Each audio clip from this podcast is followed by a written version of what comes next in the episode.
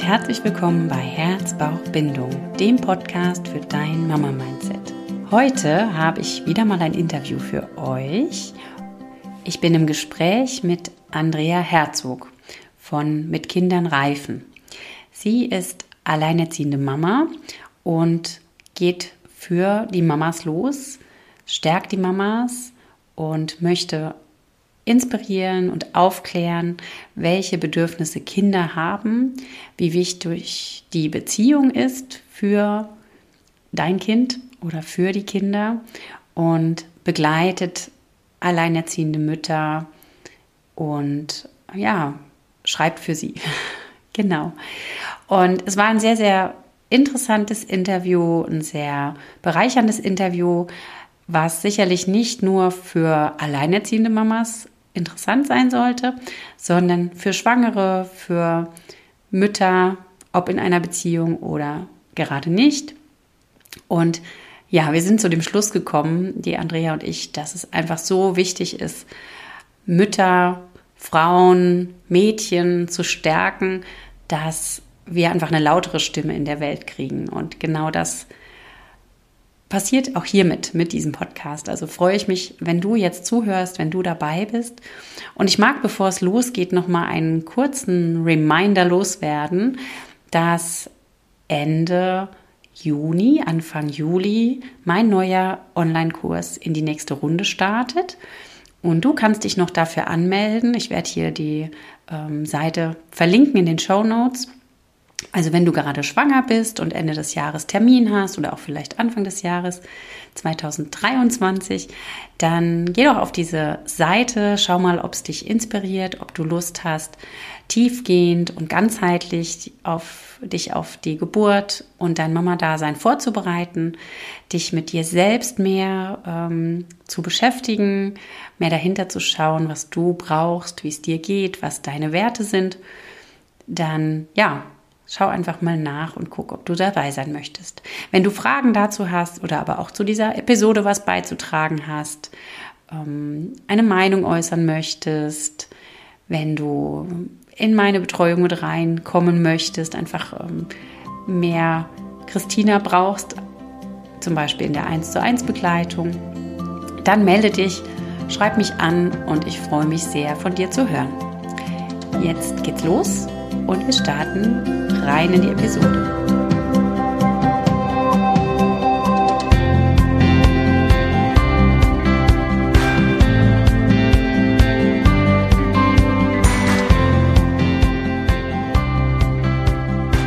Hallo ihr Lieben, ich bin heute im Interview mit der Andrea Herzog und wir haben uns bei Instagram ähm, kennengelernt, kann man eigentlich immer schwer sagen, aber wir sind uns da über den Weg gelaufen und ich finde Andreas Thema sehr spannend und auch vielleicht für die ein oder andere von euch ähm, relevant. Es geht um Thema Trennung und Kinder. Und das speziell Kinder unter sieben, wenn ich das jetzt so richtig gesehen habe. Schön, genau. Andrea, dass du da bist und ich mag jetzt mal direkt das Wort an dich übergeben und dass du dich vorstellen kannst. Ja, vielen Dank, Christina. Schön, dass ich da, da sein darf. Genau, mein Thema hast du gut aufgegriffen. Ähm, kurz zu mir, ja, Andrea Herzog und ich ja, habe viele Rollen. Ich bin Frau, Mutter, Tochter, Angestellte, Selbstständige und ja, Nicht-Akzeptiererin von Ungerechtigkeiten und deswegen auch mein Herzensthema, ähm, ja, bei dem ich mich einfach für alleinerziehende Mamas einsetze. Und ja, also ich habe noch eine Festanstellung und baue mir nebenher die Selbstständigkeit auf und aktuell bin ich hauptsächlich Bloggerin und Impulsgeberin auf Instagram. Ich habe ein E-Book ähm, für alleinerziehende Mamas geschrieben, ähm, das eben den Mamas dabei helfen soll, Klarheit zu bekommen zum Thema Umgang und die ja herauszufinden, welche Lösung die beste für ihr Kind sein könnte und diese dann auch zu vertreten.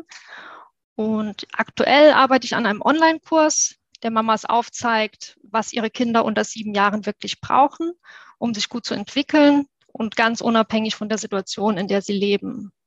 Ja, das sind so die Projekte, an denen ich aktuell arbeite. Und wie bist du da hingekommen? Warum ist das sein Herzensthema? Das ist ja wahrscheinlich die, die interessanteste Frage für jeden da draußen. Ähm, Ja. ja, mein Weg war eher ähm, ja, wenig geradlinig. Also ich habe eigentlich mal Hotelmanagement-Schule besucht und weil ich eben ganz schnell ins Ausland wollte, war da auch lange, bin dann über Umwege wieder nach Deutschland gekommen mit meinem damaligen Partner, mit dem ich da auch schon acht Jahre dann im, ja, im Ausland, zuletzt in London gelebt habe, ein ganz anderes Leben geführt habe als dann hier. Und ja, ein Jahr nachdem wir hierher gezogen sind, ist unsere Tochter zur Welt gekommen. Und das hat dann alles auf den Kopf gestellt. Und es war einfach sehr herausfordernd. Und ich habe ja nach Antworten gesucht irgendwie. Also ich wollte einfach wissenschaftlich fundierte Kenntnisse zu Kindern haben, habe dann festgestellt, dass es ganz viele Erziehungsgurus gibt. Und wenn man dann dahinter guckt, fehlt oft die wissenschaftliche Basis. Und das ähm, hat mir einfach gefehlt. Und so bin ich bei Gordon Neufeld fündig geworden. Das ist ein kanadischer Entwicklungspsychologe. Bei dem habe ich dann auch fünf Jahre lang so ziemlich jeden Kurs belegt, den es gibt. Bin da richtig eingetaucht und habe wirklich ganz viel Zeit und auch Geld investiert, um einfach ja mein Kind zu verstehen und zu verstehen, dass das alles total normal ist und ähm, oder normal ist auch nicht das richtige Wort, alles total von der Natur so vorgesehen ist, auch wenn es manchmal herausfordernd ist. Und ja, wir haben uns dann, oder ich habe mich dann vom Papa meiner Tochter getrennt nach zwei Jahren, also kurz nach dem zweiten Geburtstag. Und da bin ich dann so langsam in dieses Thema Richtung Alleinerziehende reingekommen. Also ich habe schon vorher, ich glaube 2015, angefangen, einen Blog zu schreiben zur Entwicklung von Kindern und diesen typischen oder diesen oft gehörten Problemchen, die ähm, Eltern so haben mit kleinen Kindern, so Trennungsängste, Schüchternheit, Scheu. Das sind so diese Themen, mit denen ich am meisten konfrontiert wurde. Und habe das jetzt eben einfach aufgrund meiner Situation auf Trennungskinder ähm, ja, angewandt. Ne, zu gucken, was ist da jetzt wirklich Trennung und was ist komplett ähm, ja, üblich halt einfach für Kinder in dem Alter. Weil es halt ganz schnell heißt, ja, das Kind äh, ist zu anhänglich, weil die Eltern getrennt sind, zum Beispiel. Und ähm, auch Kinder, die keine getrennten Eltern haben, sind in dem Alter oft anhänglich. Mhm. Und ja, darauf, ähm, das ist mir einfach wichtig. Den, den Mamas, ich ja, arbeite ausschließlich mit alleinerziehenden Müttern, wirklich dieses Selbstvertrauen zu geben, diese Zuversicht, ähm, ja, dass alles gut oder vieles gut werden kann, egal wie die Situation aussieht, weil es mhm. eben gar nicht viel ist, was die Kinder brauchen. Mhm.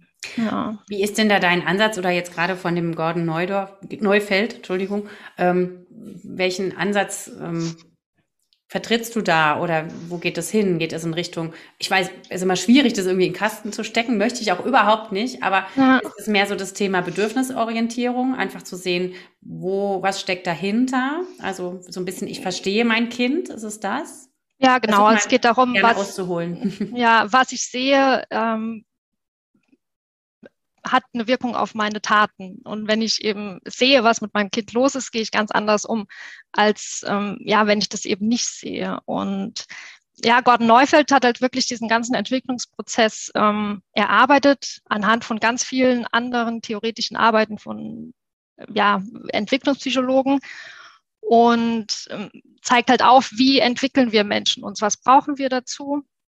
Und woran kann es eben liegen, wenn ein Kind anhänglich ist oder woran liegt es in den meisten Fällen? Also es geht wirklich um dieses Verständnis und es geht sehr, sehr viel um das Thema Bindung. Wie entwickelt sich eigentlich Bindung?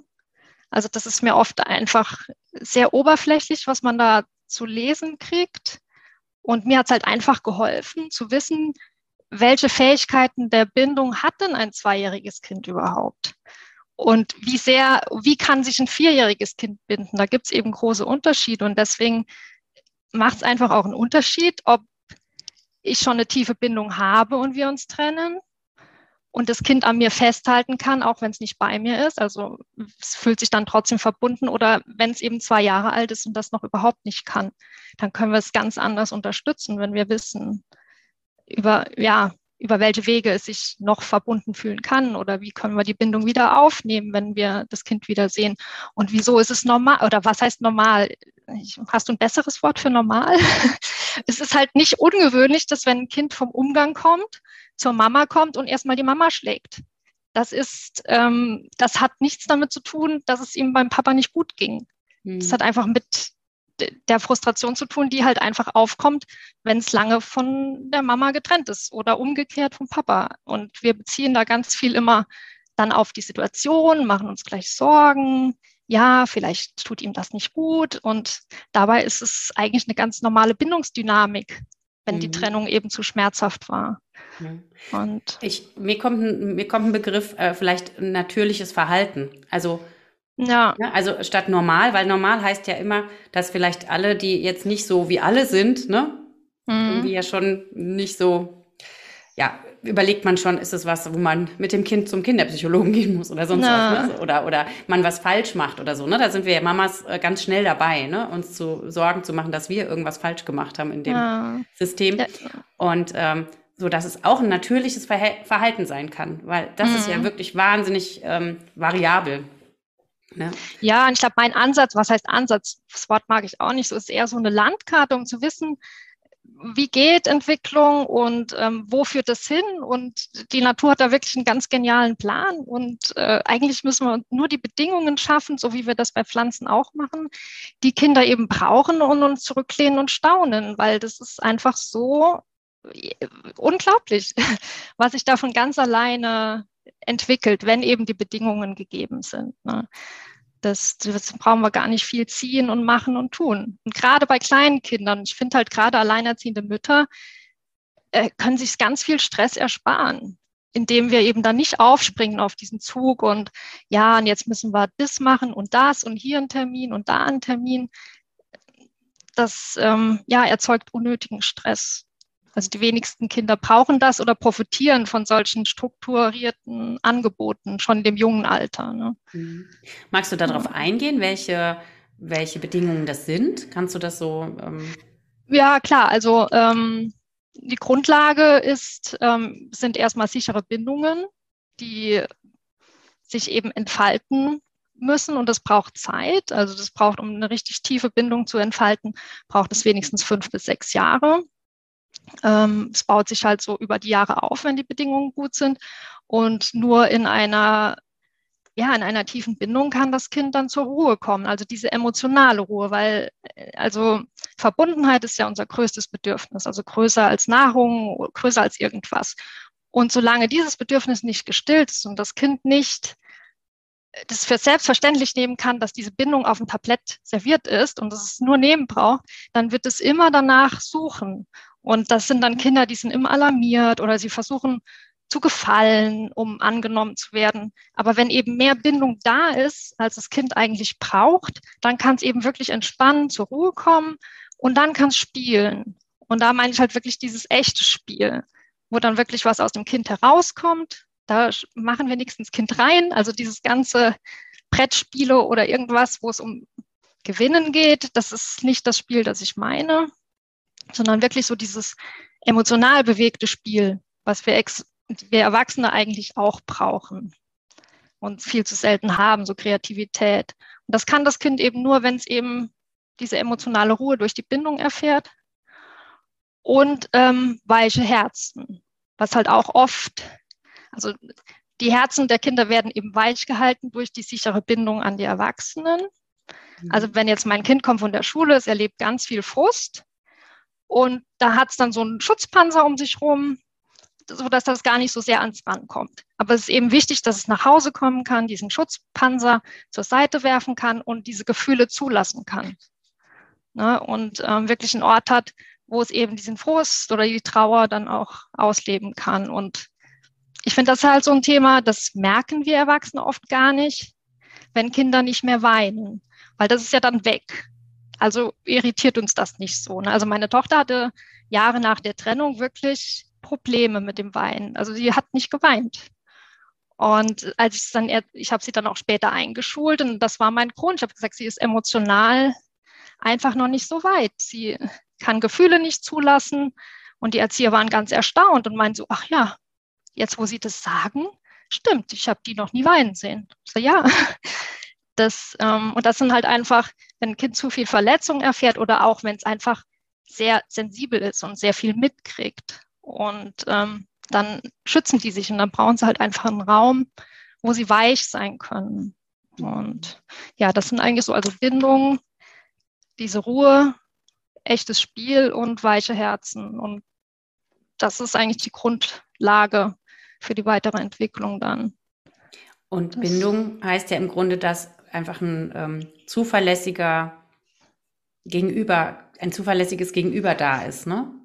Wer genau. das jetzt ist, ob das Eltern sind oder ob das jetzt der Papa ist, ob das die Mama ist, ist dann im Grunde zweitrangig, aber dass im Grunde auch jemand da ist, der ähm, ein Bindungspartner, sage ich jetzt mal. Also da fangen wir ja eigentlich schon an, auch uns selber zu reflektieren oder zu gucken, okay, wie kann ich denn ein verlässliches Gegenüber sein, oder? Mhm. Also ja, genau. Also eine fürsorgliche erwachsene Person, die eben auch, ja, die einfach dem Kind signalisiert, ich freue mich, dass du da bist, die es einlädt, in seiner Gegenwart zu sein.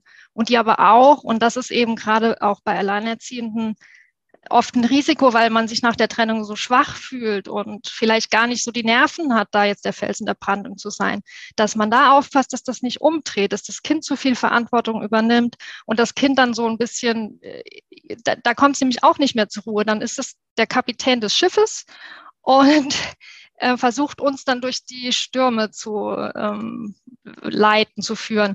Und ähm, ja, das ist dann sehr schwierig, wenn sich das einspielt dass man das dann wieder rumreißt. Ne? Also das Kind muss halt wirklich dann gerade ja bei Trennen oder überhaupt immer den Eindruck haben, meine Eltern oder der Erwachsene oder die Erwachsene, die kümmern sich um mich. Die schaffen das. Ähm, jetzt ruckelt es vielleicht ein bisschen, aber ich brauche mich darum nicht zu kümmern. Mhm. Ne, weil ich höre dann manchmal so, dass sich dann Eltern von den Kindern trösten lassen oder sowas. Das ist halt eine komplette Umkehr der mhm. Verantwortung dann. Ne? weil also ja, eine fest, eine tiefe Bindung, aber eben auch in der richtigen Art und Weise. In der richtigen Richtung. ja, ja, ja, und das hat gar nichts mit, ähm, ja, wer gibt jetzt den Ton an oder so zu tun, sondern wirklich dieses, ich gebe die Fürsorge und mein Kind empfängt sie und nicht andersrum. Mhm. Und ähm, ja, oder ich sorge und das Kind lässt sich versorgen. Da haben wir nämlich auch so ein Thema zu Hause. Meine Tochter ist auch eher sie hat Schwierigkeiten, sich fallen zu lassen und die Verantwortung abzugeben. Mhm. Ja. ja, da bin ich immer am, am Arbeiten, um ihr dieses Gefühl zu geben, es ist okay, du kannst loslassen. Ich kümmere mhm. mich. Aber das ist halt vielleicht auch gerade Beziehung, ist ja eine sehr dynamische Sache, ne? Und ich glaube, mhm. was ja mhm. auch meine Arbeit mit ist, dass ich Eltern gerne oder auch Mütter, vor allen Dingen Mütter, ja gerne vorher auch in der Schwangerschaft schon Gedanken machen dürfen, okay, welche Themen habe ich denn gerade? Oder ja. welche Themen können kommen, ne? Themen ja. können kommen. Weil ähm, gerade so dieses, wenn ich mich selbst eigentlich mh, hm, reflektiere und sage, okay, ich bin vielleicht unsicher gebunden, ne? so von meiner mhm. Kindheit her, was jetzt zum Beispiel bei mir der Fall ist, mit ganz früher Betreuung und so weiter. Und mhm dann ist es ja was, was sich irgendwie, ja, was irgendwann ins Ruckeln kommt, ne? wenn die Kinder ja. ähm, geboren sind, größer werden, gerade ihre eigene Dominanz entwickeln und so weiter, ne? Mhm. dass man da irgendwie schafft, ähm, trotzdem die starke oder starke klingt so, ne, als müssten wir eine Rolle spielen. Darum geht's ja nicht aus meiner ja. Sicht. Ne? Es geht ja schon drum, einfach schon authentischer Erwachsener zu sein, aber den Kindern die Möglichkeit zu geben, Kind zu sein. Mhm. Ich glaube, die Rolle finden müssen wir. Ne? Ja, also für mich war das schon, man wird ja nicht als Mutter geboren. Das ist mhm. ja schon ein Prozess. Ne? Und gerade wenn man dann eigene Bindungserfahrungen gemacht hat, also mir hat einfach dieses ähm, theoretische Wissen unheimlich geholfen, zu verstehen, wie es sein sollte und dann wirklich da auch reinzuwachsen. Mhm. Das mhm. ist eher so was, was von innen, also das ist auch nichts, was man dann auswendig lernt, sondern das verändert einen dann, von, also mich hat das von innen heraus einfach verändert. Es hat mir einfach dieses Selbstvertrauen, diese Zuversicht gegeben, dass ich die Antwort bin für meine Tochter. Nicht, dass ich die mhm. Antwort habe, sondern dass wenn sie ein Problem hat, dass sie in meine Richtung schaut und nicht mhm. woanders hin. Ne? Das, und dann haben sich auch diese ganzen Schlafprobleme, die wir hatten, auch geändert. Weil dann der Kapitän des Schiffes kann nicht vor allen anderen schlafen gehen. Das geht nicht. Mhm. Und deswegen, wir hatten so lange Einschlafprobleme einfach. Mhm. Und weil sie einfach nicht loslassen konnte. Das, ja. Ja. Aber ja, das ist ein Prozess für die Mütter dann auch. Mhm. Magst du mal vielleicht aufgreifen, sicherlich hast du dich ja damit auch auseinandergesetzt, was würdest du denn aus deiner, aus deiner Meinung heraus ähm, sagen, wann macht es Sinn, dass Eltern sich trennen? Passt vielleicht, nee, aber es passt so ein bisschen äh, rein in dieses, ne, wenn man jetzt als Mama weiß, okay, ich möchte meinem, meinem Kind einen guten Hafen bieten oder ein guten, guter Kapitän sein sozusagen. Also da vielleicht angeknüpft daran. Hm. Ja, ich glaube halt, also definitiv immer, wenn Gewalt im Spiel ist. Und das ist leider viel häufiger der Fall, als wir denken. Also jetzt gerade, wenn es um emotionale Gewalt geht. Ähm, ja, und wenn Konflikte halt einfach immer ungesund geführt werden und wenn über längere Zeitraum immer nur einer oder eine kämpft und sich Mühe gibt und sich verändert und versucht, es irgendwie hinzukriegen und der andere Elternteil zieht halt nicht mit. Ne? Also es gibt keine, es wird keine Hilfe von außen akzeptiert. Ähm, ja, das finde ich halt so, wenn so nie Ruhe einkehrt. Wenn, wenn eine Beziehung mehr Kampf als Entlastung ist oder mehr Stress verursacht als ähm, ja, Stress rausnimmt, dann denke ich, ist es halt schwierig, da nochmal auf einen grünen Nenner zu kommen, wenn eben nicht beide bereit sind, Hilfe in Anspruch zu nehmen auch. Ja. Das. Und wie kann das dann gut gelingen? Kannst du da Tipps geben? Vielleicht du meinst mit dem, eigenen. Mit dem ja, Trennen das, meinst du? Ja, genau. Ah. Kannst du da Tipps das, geben oder ist? Äh, äh, also ich finde Tipps in Hinsicht zur Trennung immer schwierig, weil es ja immer zwei ähm, Parteien sind. Ne? Und ähm, ja, zum Frieden gehören zwei, zum Krieg nur einer. Mhm. Und ähm, deswegen auch deswegen habe ich mich dem Thema auch angenommen, weil ich das Wort Eltern eben nicht mehr lesen und hören möchte, weil ich meine, wenn die Eltern auf der Elternebene funktionieren, dann brauchen sie diese ganzen Ratschläge sowieso nicht, dann kriegen die das gut hin. Mhm. Aber es ist ja einfach oft so, dass ein Elternteil alleine zurückbleibt und schlimmstenfalls noch ähm, irgendwelche Kämpfe ausfechten muss, die es nicht angefangen hat. Deswegen ist es ganz schwierig. Natürlich ist es anzustreben, dass die Eltern sich da einvernehmlich einigen und das alles ähm, harmonisch besprechen und dem Kind eben das, den Alltag so zu gestalten, wie es für das Kind am besten ist. Und ich finde es halt bei kleinen Kindern, muss man sich halt schon angucken, wie war die Situation vor der Trennung. Wer ist da jetzt wirklich die Hauptbindung? Und wer ist die Zweitbindung oder gibt es zwei Hauptbindungen? Und wie können wir dann die Umgänge so gestalten, dass sich eben beide Bindungen weiterentwickeln, das Kind aber nicht zu sehr unter der Trennung von der Hauptbindung leidet? Und da finde ich es halt ich finde es immer schwierig, wenn dann so ein Modell festgelegt wird für ein Kind mit zwei Jahren und das bleibt dann für die nächsten 15 Jahre so oder so. Also gerade, ich meine, in drei, vierjähriges hat schon wieder ganz andere Möglichkeiten, an dem Elternteil festzuhalten, bei dem es gerade nicht ist, als ein zweijähriges. Also ich finde halt Flexibilität in dem Alter super wichtig, was halt oft nicht umgesetzt werden kann, weil einer oder eine nicht mitspielt und weil auch natürlich die ja der Alltag es oft nicht hergibt. Ne? Da sind ja dann auch Jobs hängen ja dann auch dran und sind abhängig von Betreuungsmodellen. Ähm, ja, ich, also ich finde immer, also wenn Eltern noch eine Elternebene haben und das gut ähm, ausdiskutieren können, dann sehe ich da kein großes Problem darin, die Kinder gut aufzufangen. Aber die Mehrzahl der Fälle ist ja anders. Mhm. Und da muss man halt wirklich individuell schauen und da eben auch mein Weg einfach die Mama zu stärken, darauf zu sensibilisieren, was sind die Bedürfnisse des Kindes und sie wirklich selbstbewusst zu machen und ihr zu sagen, ähm, und die darfst du vertreten. Du kämpfst hier nicht gegen irgendwas oder irgendjemanden. Du hast die Bedürfnisse deines Kindes im Blick und die vertrittst du. Mhm. Und die wirst du nicht immer durchsetzen können. Aber ich meine, das Kind braucht ja jemanden, der es im Blick hat. Also man, mhm auf externe können wir uns da nicht verlassen. Und selbst wenn oft, wenn es dann wirklich vor Gericht geht oder so, ist es total schwierig. Aber dann kann die Mutter halt schon sagen, okay, das sind so die Bedürfnisse des Kindes und die vertrete ich. Und was dann am Ende rauskommt, hat man ja nur indirekt irgendwie dann in der Hand. Ja, es also, gibt da keine. Also, dass die Mama, also dein, dein Ansatz ist da auch, oder beziehungsweise das Wichtigste aus deiner Sicht zu gucken, dass die Mama der Fürsprecher ist für das Kind. Also, dass ja. das Kind einfach im Blick ist und im, im Mittelpunkt steht oder die Kinder, ne, wenn es mehrere mhm. sind. Und dass darauf aufgebaut einfach geguckt wird, was braucht das Kind und wie können wir das bestmöglichst um das Kind herum gestalten. Kann man das genau. so vielleicht auf, auf ja. den Punkt bringen? Ja? ja, genau, ja. Ja, und bin halt auch jetzt gerade bei so kleinen Kindern, ich höre dann immer, es gibt drei Modelle und da denke ich mir, nee, es gibt noch so viel dazwischen. Also mhm. Also zwischen, bei kleinen Kindern ist es schwierig, wenn es jetzt wirklich bei einem Elternteil lebt und den anderen nur alle zwei Wochen sieht. Das, ähm, da sind die Abstände einfach viel zu lang. Also wäre viel besser, kürzere Abstände dazwischen zu machen und vielleicht auch jetzt nicht jedes Mal so ein Riesen Act. Ja, also weiß nicht, mein Ex-Partner hat dann äh, unsere Tochter abgeholt, ist mit ihr Eis essen gegangen oder hat eine Fahrradtour im Wald gemacht. So kurze Sachen um unser Haus herum oder halt jetzt nicht so rausreisen für ein Wochenende und dann wieder zurückbringen. Also das wächst ja dann auch. Viele haben dann immer Angst, ja, dann bleibt das immer so, aber das ist ja gar nicht so. Also mit zunehmender Reife erledigen sich ja ganz viele Themen von ganz alleine. Meine Tochter hat irgendwann selbst gesagt, so jetzt will ich mal beim Papa schlafen, mit vier dann.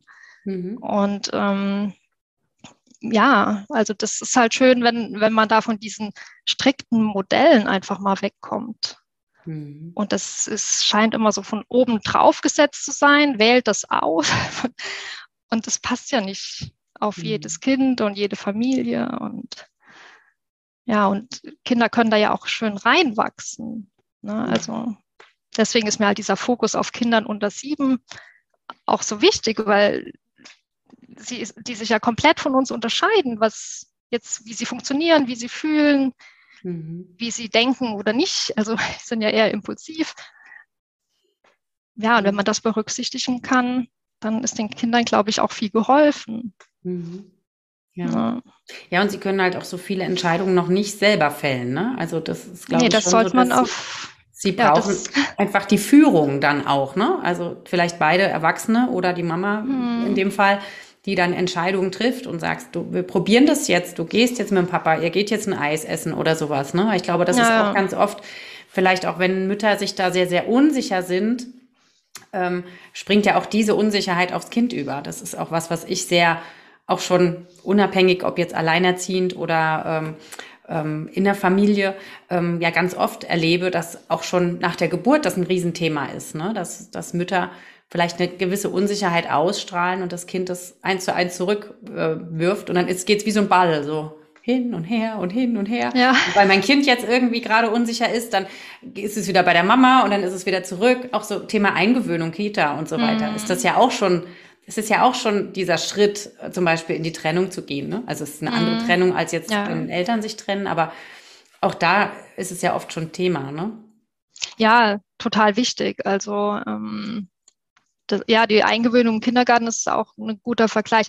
Was halt wichtig ist als Mutter, ist, dass ich tatsächlich einen Erwachsenen habe, dem ich vertraue, dem ich das Kind übergebe. Ja, und das Kind mhm. muss da auch eine Bindung haben. Und das ist ja im Kindergarten oft nicht gegeben.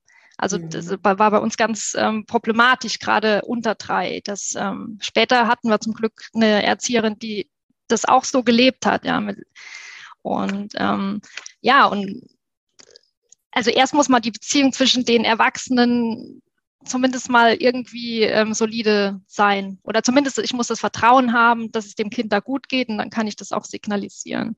Und klar, also Kinder fragen, ähm, willst du heute zur Mama oder willst du heute zum Papa, ist natürlich eine ganz schlechte Idee. Das, da reicht ja schon der Tonfall, um die Entscheidung ähm, zu beeinflussen und außerdem sollte sich ein Kind nie entscheiden müssen. Also das sollten tatsächlich wir spüren, was dem Kind gut tut und was auch wichtig ist, ja, dass es diese Verbindungen entwickeln kann und fürs Entscheiden. Und ja, sind wir zuständig äh, als Erwachsene. Ne? Ja, aber das ist ja das. Das ist, finde ich auch schön, dass man das hier so ein bisschen rausarbeiten. Sobald ich meinem kleinen Kind viele Entscheidungen gebe, übergebe ich ihm ja auch die Verantwortung für was, was es noch gar nicht übernehmen kann. Ja, ja, und das ist ja so, das ist so ein bisschen diese bedürfnisorientierte Ecke, was ja da eigentlich nicht gemeint ist mit, ne? aber mhm. viele das falsch verstehen dass man sich ähm, da nach dem Kind ständig ähm, nach den Wünschen dann am Schluss noch richtet. Ähm, aber so richtig in die Entspannung ähm, ja, wie schön ist das, wenn man nach Hause kommt und jemand hat für einen gekocht, was man gerne isst. Ohne dass ich ihm das gesagt habe, ist doch tausendmal schöner mhm. und entspannender. Oder ich meine, wenn du zu deinem Partner sagst, oh, jetzt wäre mal wieder Zeit für Blumen. Und dann bringt er dir einen Blumenstrauß. Darüber können wir, das hat nicht denselben Effekt, wie wenn er das sieht, was du brauchst mhm. und ähm, dir das dann bietet. Ne? Und so ist es halt mit Kindern auch, diese Erziehung nach Demand, also Kind sagt, was es will und die Eltern erfüllen, das wird das Kind nie sättigen. Mhm. Also sättigend ist ja wirklich, wenn das Kind spürt, ah, das sind zwei Erwachsene oder drei oder was weiß ich, die, die wissen, was ich brauche. Und die kümmern sich um mich. So dieses Fürsorgliche, weil dann kommt dann immer ganz schnell dieser Vorwurf, äh, man würde Kinder bevormunden und so, aber das ist damit nicht gemeint. Also ich meine, so kleine Entscheidungen im Rahmen des Alltags können kleine Kinder schon treffen. Willst du jetzt die blaue oder die grüne Hose? Aber ähm, jetzt also meine Tochter wird neun und die überfordern noch ähm, viele Entscheidungen. Also da muss ich für sie auch eintreten und sagen, ah, ich glaube, das ist jetzt besser. Mhm. Aber das hat nichts mit Bevormundung zu tun. Sie ist da auch dann ja erleichtert. Also es können, kleine Kinder können ja nicht abwägen. Deswegen kann man die ja auch ständig, man kann sie auch so einfach beeinflussen. Die sehen ja immer nur entweder oder. Und ähm, schon allein aufgrund, wie ich frage, kann ich ja die Antwort schon, Bekommen. ja, mhm. Also schwierig. Kinder mit und dann noch mit so wichtigen Entscheidungen, mit wem willst du heute Zeit verbringen, da, das sollte man keinem Kind antun. Ja. Das ja, und dann kommen natürlich ja auch noch die eigenen Emotionen stark mit rein, so wie du sagst, so wie man fragt. Und wenn man natürlich als Mama fragt und gerne Zeit mit seinem Kind verbringt, ne, dann kommen ja auch die eigenen Emotionen, die eigene Schmerz dazu. Es ist ja nicht nur so, dass, dass, dass ähm, eine Mama, die sich getrennt hat, jetzt den Schmerz des Kindes isoliert wahrnimmt, sondern mhm. es ist hm. ja selber auch im Schmerz, also die Mama im Schmerz von mhm. der hm. Trennung und dann, ne, dann die feinen Antennen der Kinder kommen damit rein. Und was ist, wenn ich jetzt sage, ich will zum Papa? Ist dann die Mama traurig und äh, ne, so, so solche Sachen spielen ja damit ja. rein. Ne? Und ich glaube, ja. ja ich glaube, das ist auch ganz wichtig, dass ne? die Kinder schnell merken, ähm, dass es uns jetzt nicht schlecht geht, wenn sie nicht da sind. Ne? Das, ähm, ich meine, zu tolle Sachen soll ich auch nicht erleben, wenn meine Tochter nicht dabei ist. Aber die weiß schon, dass ich das genieße, ja, dass ich Fahrrad fahre, dass ich was für mich tue. Und wenn sie dann zurückkommt, dann, ähm, ja, erzähle ich ihr das auch. Und da freut sie sich auch mit und ist neugierig. Und ich frage, was hast du erlebt? Ich meine, bei uns gibt es keinen regelmäßigen Umgang, weil der Papa weit weg wohnt. Aber wenn sie auch bei Freunden ist oder so und ähm, dann mal da übernachtet und das erleichtert sie schon, wenn sie weiß, mir geht es gut. Also, und es ist einfach auch ein Unterschied, ob man ein Kind zum anderen Elternteil schickt und sagt, oh, also es ist ja nur ein Tag oder sagt, oh Mann, ey, ich habe gehört, ihr geht ähm, zum Bauernhof und morgen früh gibt es noch ein schönes Frühstück und dann freue ich mich, wenn du wiederkommst. Das ist halt einfach ein Unterschied. Ne? Und uns hilft einfach auch auf dieses Wiedersehen zu fokussieren. Viele stupsen die Kinder dann immer mit der Nase in die Trennung. Also indem man dann sagt, es ist ja nur ein Tag oder ja, eigentlich sollte man Kinder immer verabschieden, indem man sie an den nächsten Berührungspunkt ähm, erinnert, ja. Oder mhm. wenn meine Tochter morgen zur Schule geht, ach, freue ich mich, wenn du heute Mittag heimkommst und mir erzählst, was, was passiert ist. Und ähm, mhm. so ist es halt auch, wenn sie dann zum anderen Elternteil gehen. Mhm. Na, ja, und was du jetzt auch angesprochen hast, was ich finde jetzt hier auch sehr wichtig, ähm, wichtig ist aufzugreifen, ist dieses, als Mama dann in die Selbstfürsorge auch zu gehen. Mhm. Weil erstens ja die Kinder nicht dafür verantwortlich sind, das war ja jetzt schon vorher ne, am Anfang unseres Gesprächsthema, aber auch gleichzeitig nicht irgendwo in ein Loch zu fallen und zu denken, ah nee, ich bin jetzt nicht wichtig, ne, weil mein Kind ist jetzt so wichtig. Nein, wir sind ja die Basis für diese für diese Verbindung. Ne? Mhm. Wenn wir nicht nach uns selber gucken, wir Frauen, sage ich jetzt mal gerade, weil meine Zielgruppe ist ja auch die Frauen. Ja. ne? Wenn wir Frauen nicht nach uns gucken, dann, dann sind wir ja auch keine gute Basis, weil dann sind wir ja vielleicht ausgebrannt oder leer oder verunsichert und so weiter. Ne? Ja, so wie du ja, jetzt sagst, dass du Fahrrad fahren gehst oder dass du irgendwas für dich machst und die Zeit schön nutzt. Mhm. Natürlich auch gerne mit Kind, ist ja auch schön, aber zu gucken, was brauche ich denn, dass es mir gut geht. Ne? Ja, ganz wichtig. Und das ist halt gerade ähm, dann bei alleinerziehenden Müttern. Ich meine, ich habe jetzt in Anführungsstrichen nur ein Kind.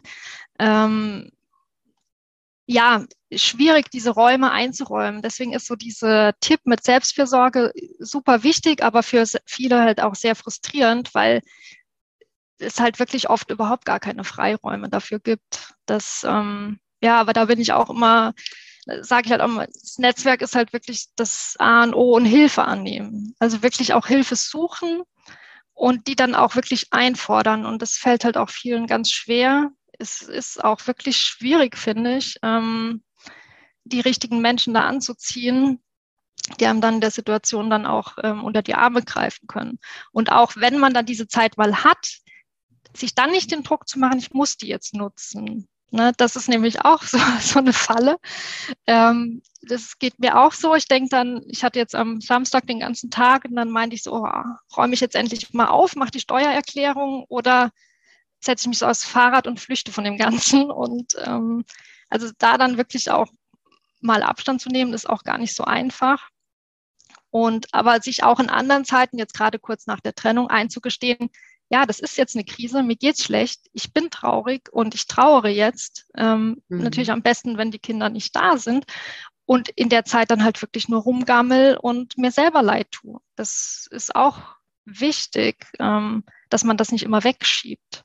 Ja. Ne, weil mhm. es ist ja, ähm, ja, Prozess. die Trauer ist ja da. Ja, ja. Der Prozess, ist, dass es, dass es dazugehört. Aber was du jetzt eben gesagt hast, dass es halt so wichtig ist und das ist ja nicht nur für die Mütter notwendig, die jetzt alleinerziehend sind, sondern für alle zu erkennen, okay, wo brauche ich Unterstützung, wo kann ich die herholen, ne? weil irgendeinen Weg gibt's immer. Also es ja. ist nicht so, dass es ähm, ja, dieses einfach nur zu sagen, ich kann, ich habe ja niemanden. Das ist ja, da, da ist man schon gleich in der Opferrolle und denkt, okay, ich habe ja niemanden und dann ändert sich auch nichts dran. Ja, aber wenn, ne, im mhm. Grunde gibt es ja Systeme oder man kann irgendwie erstmal ins Gespräch gehen mit jemand, der vielleicht Erfahrung damit hat und sagt, ich bin schon ein Schrittchen weiter oder so. Ne? Und mhm. ähm, in der Regel tun sich ja meistens Dinge auf, wenn, wenn man da ins Suchen geht, sage ich jetzt mal. Ne? Ja, man muss sich also, raustrauen. ne? Also viele, und so war das bei mir auch, erzählen am Anfang nicht, dass sie sich getrennt haben. Mhm. Also ich habe das, ich weiß nicht, wann ich das auf der Arbeit erzählt habe, aber da war sicherlich schon ein Dreivierteljahr vorbei und selbst Bekannten, also jetzt so die Mütter von Kindergartenkindern, denen habe ich das jetzt auch nicht immer direkt auf die Nase gebunden. Das ähm, es ist halt immer noch ein Thema, das sehr mit Scham behaftet ist, ähm, dass man jetzt nicht unbedingt äh, sich auf die Stirn schreibt. Also mittlerweile ist es bei mir ganz anders. Aber am Anfang halt, ne, da wo man die, die Hilfe gebraucht hätte oder wo ich sie gebraucht hätte, äh, da bin ich jetzt nicht damit hausieren gegangen. und es ist halt, und da dann Menschen zu haben, die wirklich tatkräftig helfen. Und das sind einfach meine Eltern super, ja. Die sind dann einfach gekommen und haben mich vor vollendete Tatsachen gestellt. So, jetzt, ähm, wir nehmen jetzt das Kind mit und du machst in der Zeit das. Mhm. Weil mhm. oft ist man ja gar nicht mehr in der Lage, dann selbst ähm, jetzt die ganzen Hilfsangebote, die es ja auch von, von Caritas oder der Diakonie gibt, die in Anspruch zu nehmen. Das war mir ja schon zu viel, da einen Termin zu machen. Also da habe ich dann wirklich Leute gebraucht, die gesagt haben, ich habe dir hier jetzt einen Termin gemacht und da gehst du jetzt hin. Mhm. Und die beraten dich. Mhm. Also wirklich, ähm, weil das, ansonsten ist das für viele einfach zu viel direkt ähm, oder auch ein halbes Jahr nach der Trennung, sich da dann wirklich aufzuraffen und das, das dann zu schaffen. So. Aber ich glaube, das ist auch schön, dass wir hier deshalb darüber reden, aus meiner Sicht, einfach jetzt auch gerade den Müttern das Gefühl zu geben, hey, es ist nichts, wofür du dich schämen musst oder was du für dich behalten musst, sondern im Grunde ein, nur wenn du es offen sagst, vielleicht nicht jedem, ne? Das ist ja immer die Frage, aber indem du dich anvertraust, anderen anvertraust, nur so kann halt Hilfe auch auf dich zukommen oder mhm. kann Hilfs, können Hilfsangebote entstehen. Ja. Also ja, ich glaube, das ist so ein wichtiger Impuls aus meiner Sicht, oder? Ja, definitiv.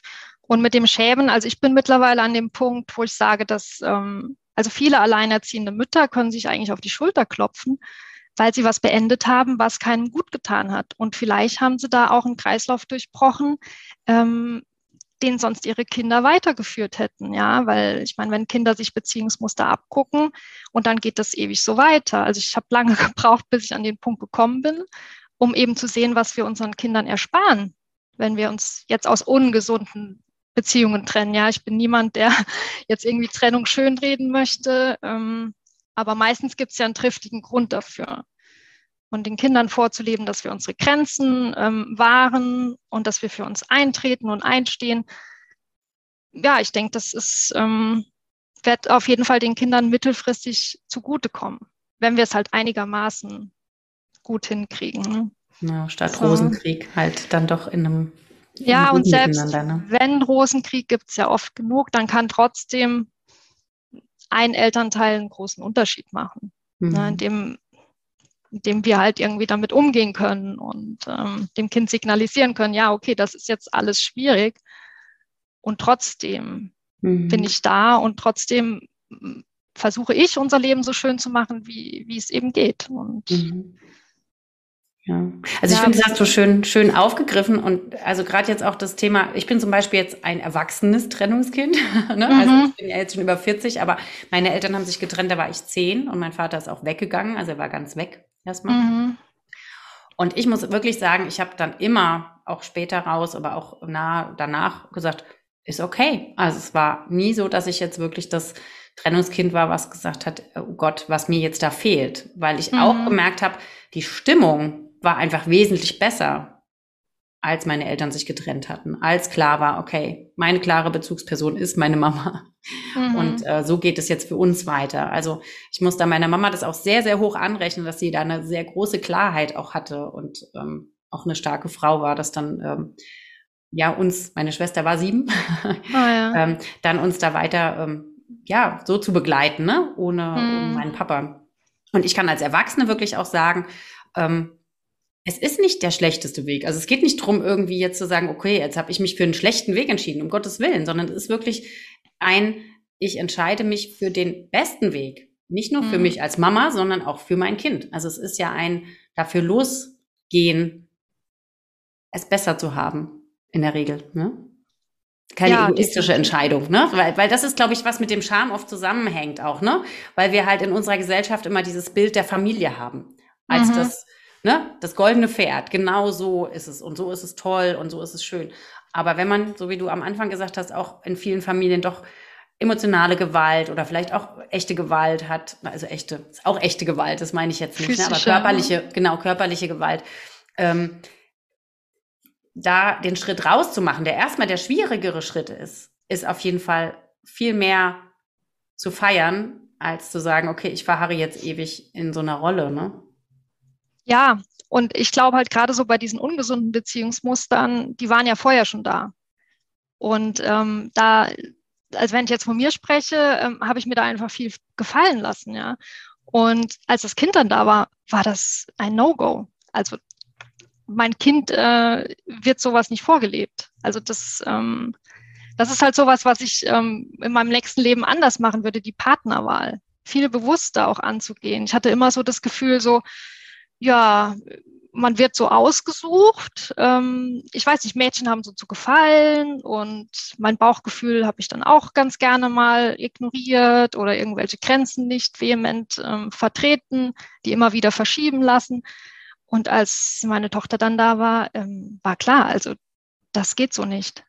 Und zuvor habe ich mir halt viel mehr gefallen lassen, ja. Das, ähm, ja, da ist, äh, wir, waren ja zehn Jahre dann auch zusammen, also es war schon eine lange Partnerschaft und ähm, es schleicht sich ja so nach und nach ein. Hm, hm. Und ähm, ja, ich glaube, weil du hattest ja auch im Vorgespräch gefragt, ähm, wie können Paare vorbeugen? Bin ich mhm. natürlich jetzt kein gutes Beispiel. Es ist immer besser, wenn das Leute machen, die da Erfolg hatten. Aber ich glaube tatsächlich, es fängt schon weit vor dem Kind an also eben bei der Partnerwahl, ne? dass ähm, die ja auch nie also so bewusst irgendwie getroffen wird, finde ich manchmal auch irgendwie befremdlich. Also man rutscht da über Verliebtheitsgefühle so rein und ähm, ohne jetzt wirklich das richtig, also man, es gibt ja Kriterien, die sind einem ja wichtig. Also in meiner nächsten Partnerschaft ich habe meinen Wertekatalog und meine Kriterien klar und ähm, bin da schon auch äh, flexibel, aber eben nicht in dem, was mir wirklich wichtig ist. Mhm. Ne? Und das halt vorher schon irgendwie klar zu haben oder so aufzuwachsen, dass man das eben immer im Blick hat. Ne? Das, und das kann ich jetzt halt meiner Tochter auch jetzt schon in Freundschaften vermitteln, wenn sie heimkommt und mir irgendwas erzählt. Und wir dann darüber reden, wie sie das findet und wie ich das finde und ob das schön ist, wie man sich dabei fühlt. So Gespräche haben bei uns früher halt jetzt nicht so stattgefunden. Ne? Und dann geht sie eigentlich schon ins Leben und weiß, mit welchen Menschen sie Zeit verbringen möchte und mit welchen eben weniger. Mhm. Und ja, weil ich glaube, wenn man dann schon ja drin ist in der Partnerschaft und dann noch ein Kind dazu kommt, das ist dann halt super schwierig, wenn da vorher schon Probleme waren. Ne? Mhm.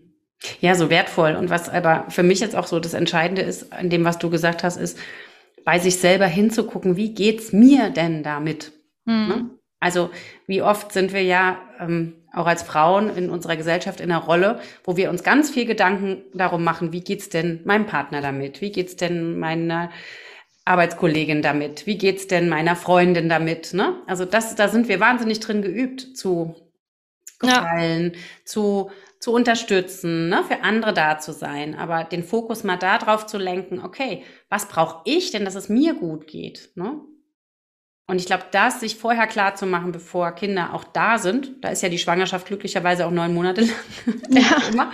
es ist ja gar nicht schlecht, ne, dass man da noch ein bisschen Zeit hat, da sich klar darüber zu werden, okay, welche Basis brauche ich denn, dass ich mich wohlfühle und damit dann auch ein Kind sich wohlfühlt. Mhm. Das heißt jetzt nicht, hallo ihr da draußen, dass ihr euch alle in der Schwangerschaft trennen sollt, das will ich jetzt überhaupt nicht damit sagen, sondern aber vielleicht mal ein bisschen nach seinen Werten zu gucken, abzustecken, okay, ähm, welche Basis will ich denn hier haben? Und dann kann man die ja auch besser kommunizieren, wenn man die selber kennt. Das finde ich so wichtig, ne? Ja. Wenn man sie selber schon nicht kennt, wie soll man das dann kommunizieren? Wie soll jemand anderes denn wissen, vielleicht, was man grundsätzlich braucht, wenn man das nicht ähm, nach außen auch signalisiert.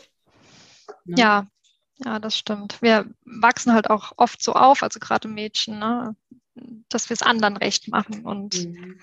für andere Gefühle verantwortlich fühlen und ja. Ja. Mhm.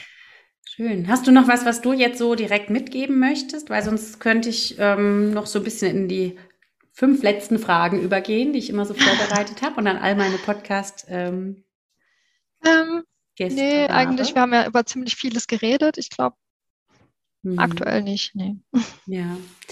Dann darf ich dich jetzt fragen, was bedeutet für dich Liebe?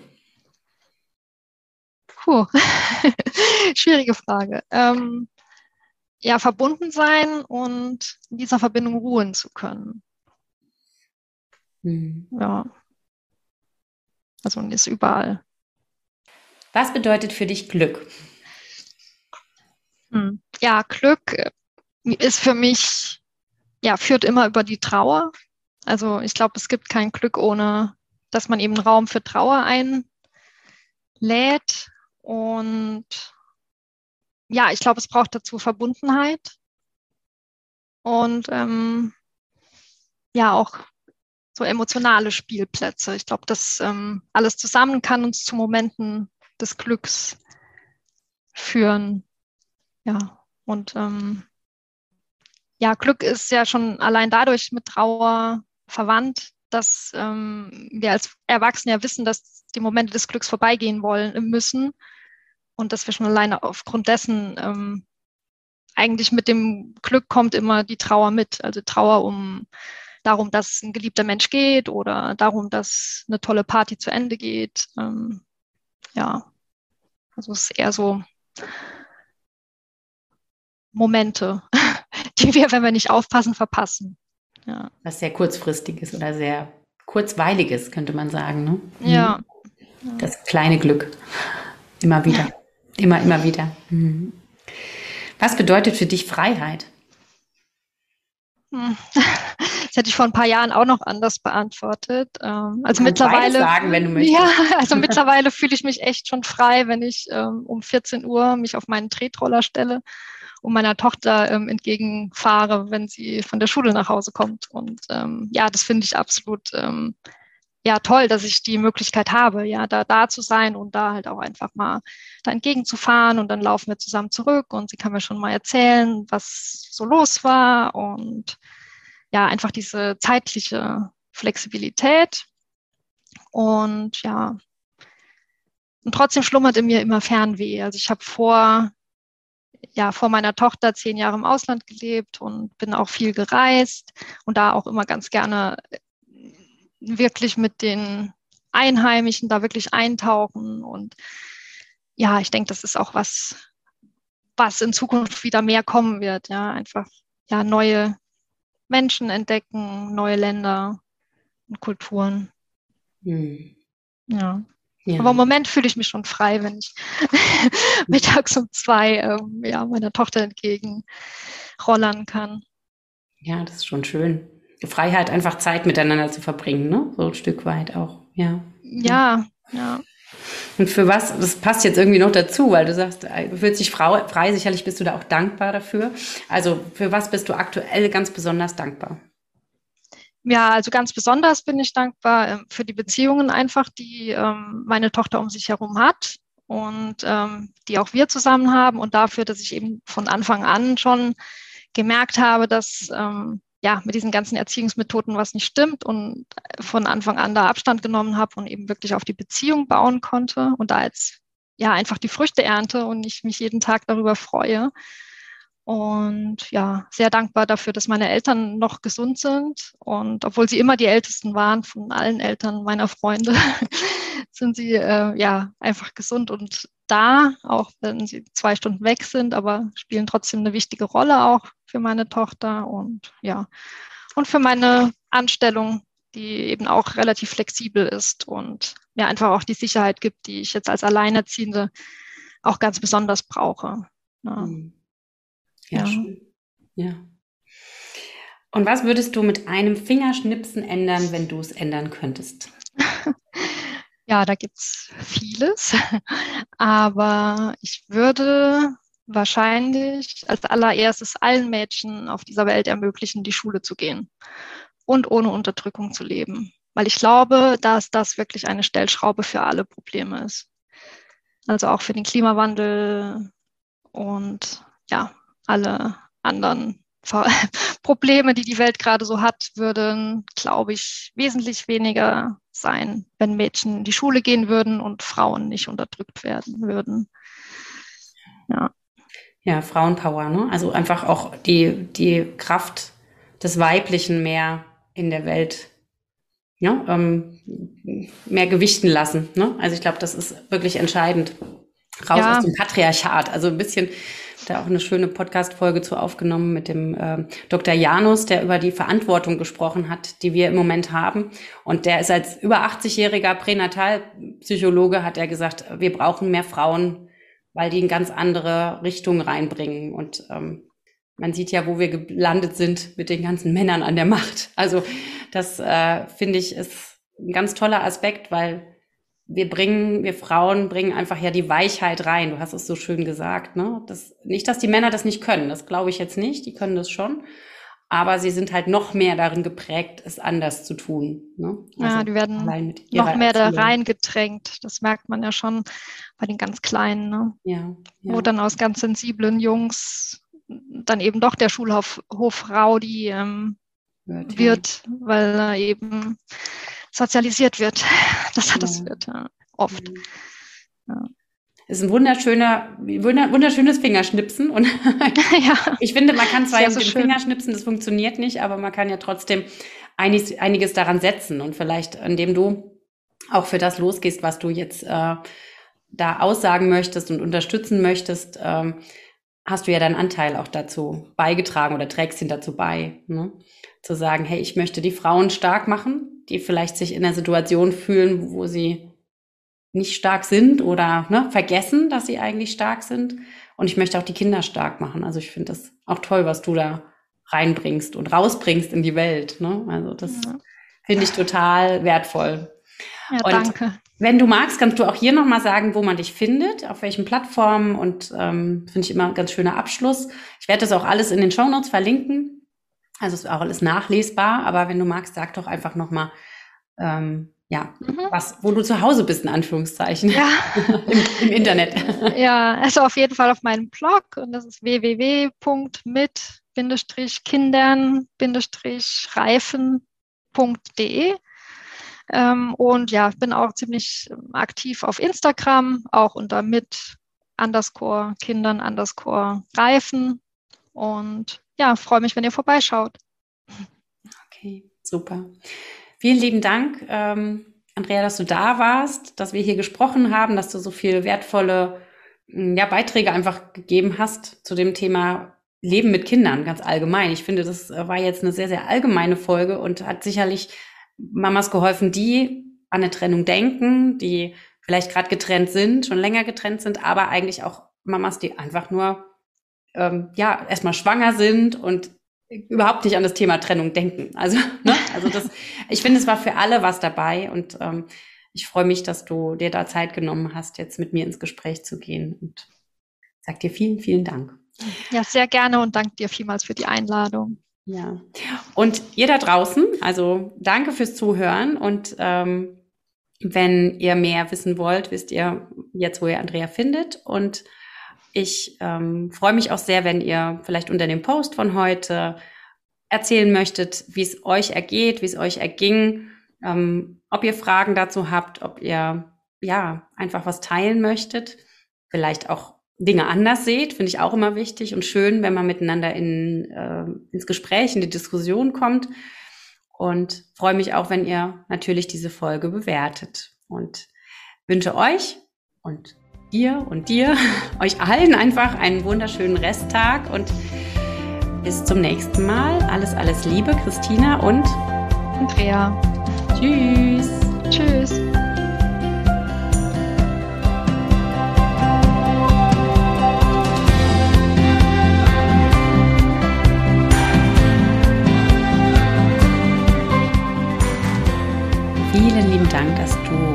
Zugehört hast und bei diesem Interview dabei warst. Ich hoffe, du konntest da einiges für dich mitnehmen und hast gerade dann, wenn du jetzt vielleicht gerade alleinerziehend bist oder kurz vor der Trennung oder nach der Trennung dich befindest, ein paar Ansatzpunkte bekommen, was dir unterstützend helfen kann, wie du den Umgang mit deinen Kindern und deinem Kind gestalten kannst.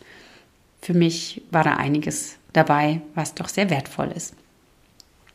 Ich möchte noch bekannt geben, dass ich jetzt diesen Podcast nur noch alle zwei Wochen veröffentlichen möchte. Denn ich habe gemerkt, dass es im Moment einfach recht viel in meinem Leben ist, was ich jetzt beruflich gerade mache.